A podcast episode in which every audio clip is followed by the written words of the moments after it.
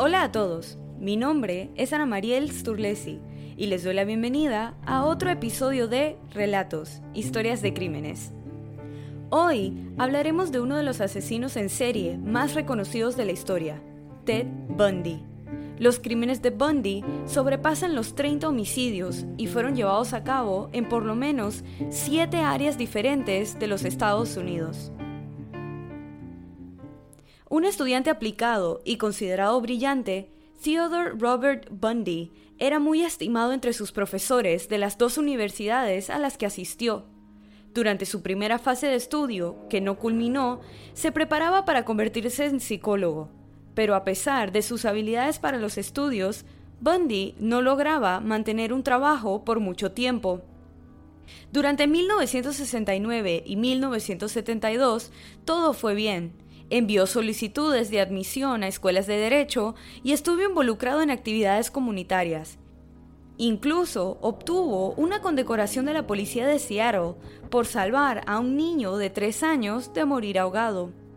También se relacionó con figuras importantes del Partido Republicano de los Estados Unidos, pero todo cambió en 1973, cuando se reencontró con Stephanie Brooks, una mujer de una familia acomodada que había conocido durante su tiempo como estudiante de psicología, quien había terminado la relación de ambos después de que ella se graduó de la universidad y consideraba que su novio no contaba con objetivos claros en la vida.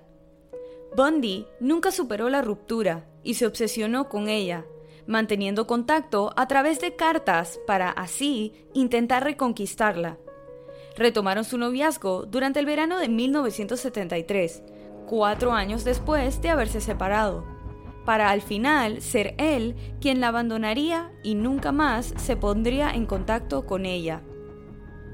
Después de llevar a cabo hurtos en propiedades privadas, el 4 de enero de 1974 golpeó con una vara de metal y violó con la pata de una cama al estudiante Johnny Lenz, quien se encontraba en su habitación universitaria. Johnny Lenz sobrevivió al ataque, pero sufrió daños cerebrales permanentes.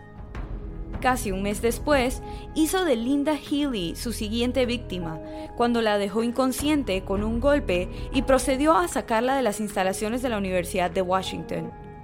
Los restos de la chica de 21 años fueron encontrados un año después en una montaña. A pesar de la cercanía de las fechas de los ataques de ambas chicas, la policía no estableció ninguna conexión entre ambos ataques. Para este momento, Bundy tenía 27 años. Después de recurrentes desapariciones de varias mujeres jóvenes en 1974, la policía inició una investigación tras notar la continua descripción en los diversos casos de desaparición de un hombre que cargaba libros y tenía un brazo enyesado, que solicitaba la ayuda de chicas que no volvían a ser vistas. Además de diferentes testigos que dijeron haber visto un hombre con supuestos problemas para arrancar su Volkswagen que también había sido visto andando por los sitios en los que desaparecieron las mujeres. Entre esas desapariciones está la de Carol Valenzuela, cuyo cuerpo fue encontrado en octubre después de tener ocho meses desaparecida. Susan Rancourt y Donna Manson desaparecieron del campus de sus respectivas universidades tras encontrarse caminando solas en la noche. Otra chica desaparecida fue Roberta Parks, que iba en camino a encontrarse con unas amigas, pero no fue vista otra vez después de que ayudara a un hombre lesionado a subir unos artículos a su auto. Algo similar sucedió con Brenda Ball después de salir de una taberna en la que se encontraba con amigos y dejarles saber que buscaría a alguien que le diera un aventón hasta su destino. La última vez que fue vista, estaba hablando con un hombre que tenía un brazo en un cabestrillo. Georgian Hawkins también desapareció repentinamente tras despedirse de su novio e ir en búsqueda de unos libros para un examen. Su compañera de habitación fue quien avisó de su desaparición al día siguiente. Parece ser que Janice Odd y Denise Naslon sufrieron el mismo destino fatal al ser secuestradas en el mismo área adyacente a un lago, cada desaparición dándose con solo días de diferencia. Ambos cuerpos fueron encontrados en el lago junto al parque en donde se encontraban. Para finales de 1974, Ted Bundy continuaba con los asesinatos en serie de jovencitas, asesinando a Nancy Wilcox y desapareciendo para siempre su cuerpo. Se deshizo del cuerpo de Melissa Smith, hija del sheriff local, después de torturarla y violarla por cinco días. El cadáver fue encontrado nueve días después. En algunos casos parecía ser que sus ataques no eran solo para chicas desconocidas, ya que amigos de Laura Amy, de 17 años, testificaron que antes de que el cuerpo de Laura fuera encontrado con evidencias de un golpe contundente a la cabeza y violación, Bundy parecía que acosaba a la joven, apareciéndose en lugares que ella frecuentaba. Pero una de sus víctimas de ese mismo año, afortunadamente, no sufrió el mismo final infortunito. Rhonda Stampley pudo escaparse de Bundy después de que Bundy la secuestrara cuando le ofreció llevarla en su auto a la facultad, pero en realidad la condujo hasta un espacio apartado y la violó durante horas mientras la estrangulaba, solo aflojando la presión en el cuello para darle la oportunidad a la muchacha de respirar brevemente y no muriera, pues no había terminado con ella. Rhonda encontró un momento para escaparse y llegó hasta su facultad, pero mantuvo oculto el crimen durante 40 años por miedo de ser rechazada. Bondi despistaba a la policía porque sabía cómo alterar su aspecto. Se cambiaba el peinado, se dejaba crecer la barba y bigote o se los afeitaba. Inclusive llegó a cambiar de residencia. Los primeros indicios de que los diversos secuestros y asesinatos estaban ligados a Bundy fue cuando Carol DeRonch creyó que Bundy era un oficial de policía genuino que la llevaría a la comisaría a presentar una denuncia después de que alguien, supuestamente, había intentado robar el auto de Carol. Una vez se encontraban en el Volkswagen, el secuestrador detuvo el auto y le esposó una mano a Carol, mientras la amenazaba con una pistola. Antes de que el otro extremo de las esposas fuera fijado, Carol lo golpeó en la cara y logró escaparse con suficiente tiempo para encontrar un conductor que verdaderamente la llevara a la policía. En su testimonio, la chica dio una descripción física del hombre, del vehículo e inclusive se llegó a conseguir el tipo de sangre de Bundy.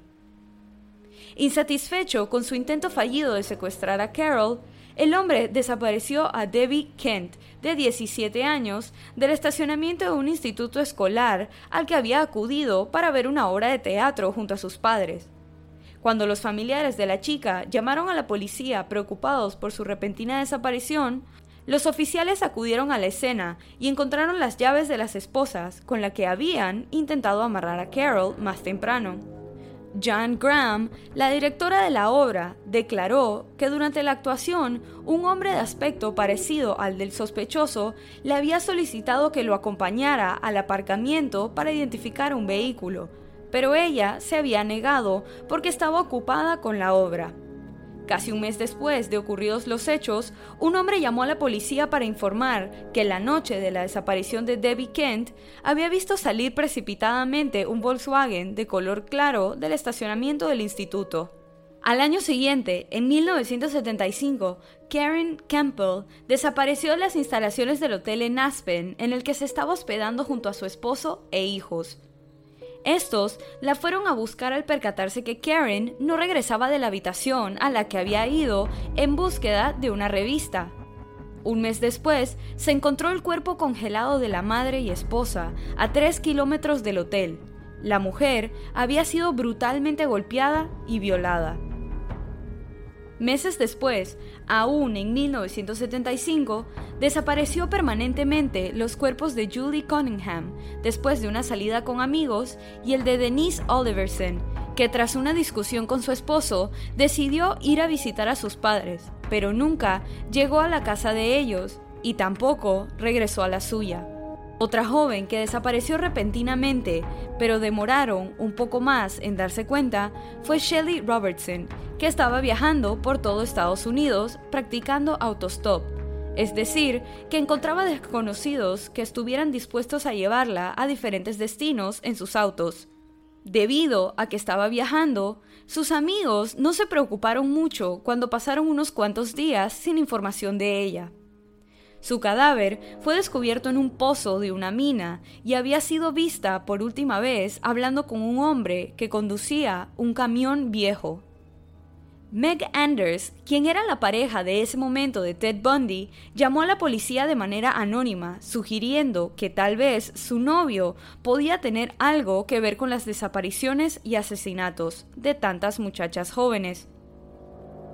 A pesar de que se facilitaron fotos recientes de Bundy a la policía, los testigos fallaron al hacer la correspondiente identificación.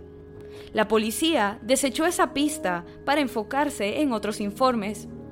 La atención hacia Ted Bundy se disipó hasta algunos años más tarde. Bundy adoptó la estrategia de trasladarse de un estado a otro para evitar que la policía descubriera sus patrones. Con el paso del tiempo, sus ataques se volvieron cada vez más erráticos y temerarios. Algunas de sus víctimas se convirtieron en testigos, lo que más tarde haría posible el enjuiciamiento de Bundy. El 16 de agosto de 1975, un patrullero detuvo un Volkswagen para comprobar su matrícula. El sospechoso se dio a la fuga, pero fue detenido poco después.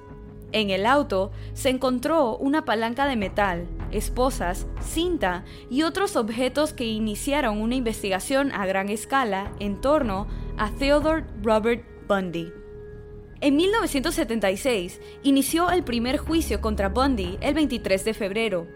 El sospechoso, que estaba siendo acusado por secuestro agravado, se encontraba confiado de que no había suficientes evidencias y pruebas en contra de él. Pero Carol DeRonge lo señaló y reconoció como el hombre que le había intentado atacar, a pesar de que éste negara que la conociera. Este primer juicio concluyó cuando Bundy fue sentenciado a 15 años de prisión con posibilidad de libertad condicional. Una vez en prisión, fue sometido a pruebas psicológicas y toxicológicas que revelaron que no sufría de ningún tipo de trastorno mental, ni que era dependiente de drogas y alcohol. Los resultados solo sirvieron para seguir armando un caso contra él para un segundo juicio. Durante los preparativos para este segundo juicio, Bundy decidió que la persona indicada para defenderlo sería él mismo, por lo que despidió a sus abogados. Por tal motivo, se le fue permitido una visita a la biblioteca de la corte de Aspen, de donde huyó al saltar por una ventana, siendo esta su primera fuga. Durante un periodo de seis días, sobrevivió robando y durmiendo en una casa abandonada, pero fue atrapado cuando intentaba hacerse con un Volkswagen que tenía las llaves puestas. Seis meses después, volvió a escaparse al treparse al techo de una de las estaciones de la cárcel, para entonces acceder a otra zona del techo que daba al armario de un departamento vacío de la prisión. Una vez no había nadie cerca, salió por la puerta de enfrente del departamento de uno de los funcionarios de la cárcel. Pasaron 15 horas antes de que se dieran cuenta de su desaparición, pero para entonces ya había huido a otros estados bajo el nombre falso de Kenneth Misner. Dos semanas después de su escapatoria, el edificio de la Fraternidad de Chi Omega de la Universidad de Florida estaba semivacío cuando Nita Neary volvió en la madrugada. Le extrañó que la puerta estuviera abierta y decidió esconderse. Vio salir del edificio a un hombre con una gorra azul y una carpeta envuelta en un trapo. Creyendo que habían asaltado la fraternidad, fue en búsqueda de su compañera Karen Chandler, a la que encontró tambaleándose por el pasillo, herida gravemente. Otra compañera, Kathy Kleiner, fue hallada con vida, aunque malherida, en su cuarto. La policía encontró el cadáver de Lisa Levy, que había sido golpeada en la cabeza y brutalmente violada. También estaba el cadáver de Margaret Bauman, estrangulada mientras dormía con un golpe en la cabeza que le destrozó el cráneo. El resto de las chicas no pudieron aportar más pistas, salvo el testimonio de Nita Neary. En un área no tan lejos de la fraternidad, atacó a Cheryl Thomas, pero ella sobrevivió una violenta paliza. En la escena del crimen se encontraron evidencias corporales como cabello y sangre del autor. Días después, secuestró a Kimberly Leach, de 12 años, que se subió a una camioneta blanca con la idea de que Bundy la llevara a la escuela a recuperar un bolso que había olvidado. Una vez la había llevado a un área aislada, la agredió sexualmente, pero la niña falleció durante la agresión. Ocho semanas después se encontró su cuerpo. Para este momento Bundy estaba una vez más a punto de ser atrapado por la policía. Al parecer, se deshizo de la furgoneta blanca que utilizaba y casi fue detenido cuando intentaba robar otro vehículo. Escapó cuando la gente lo dejó solo mientras revisaba las placas del coche robado. De regreso a su apartamento, limpió el lugar de huellas y robó un Volkswagen. Después de algunos encuentros intensos con los empleados del hotel en relación con sus tarjetas de crédito, que eran robadas y habían sido denunciadas, Bundy terminó en Pensacola, Florida, donde las placas del auto robado fueron reconocidas por un policía de patrulla, que lo detuvo después de una corta persecución y una breve lucha.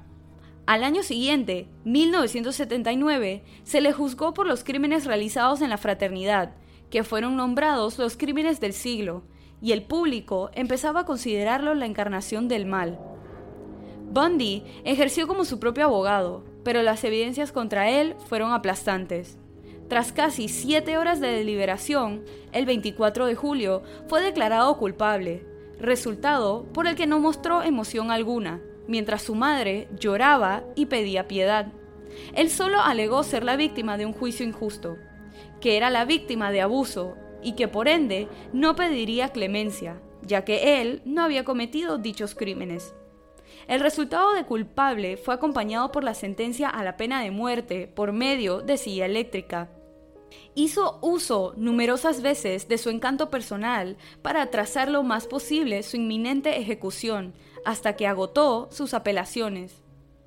En una ocasión logró retrasarla a solo 15 minutos antes de la hora programada para la ejecución. En un desesperado intento de mantenerse con vida, confesó el lugar en donde guardaba los restos de alguna de sus víctimas, y de ahí en adelante mantuvo como cebo confesar sobre todos los asesinatos en un intento de aplazar la ejecución, llegando a inventar haber perpetrado más cantidad de asesinatos, inventando detalles y proporcionando datos falsos para así ganar tiempo con las reconstrucciones de las escenas de crimen y búsquedas. Llegó al colmo de proponer ayudar a las autoridades a detener a otros asesinos en serie. Participó de numerosas entrevistas y solo confesó durante sus últimos días de vida, pero dejando sin aceptar su culpa en los asesinatos de las víctimas más jóvenes. En su último día llamó a su madre y rechazó su última comida. Fue electrocutado el 24 de enero de 1989 y declarado muerto a las 7 y 16 de la mañana a los 42 años. Y así culmina este episodio de Relatos, Historias de Crímenes. Recuerden pasar por la cuenta de Instagram y dejar su opinión de este caso. La cuenta es Relatos en Podcast y la pueden encontrar en la descripción de este episodio. Si te gustó este relato, suscríbete o síguenos en la plataforma de tu preferencia que utilices para escuchar los episodios y no dudes en dejar una calificación y comentarios. Mi nombre es Ana Mariel Sturlesi y muchas gracias por acompañarme en esta narración nuevamente y bienvenido si es tu primera. Nos vemos la otra semana con otro caso en Relatos, Historias de Crímenes.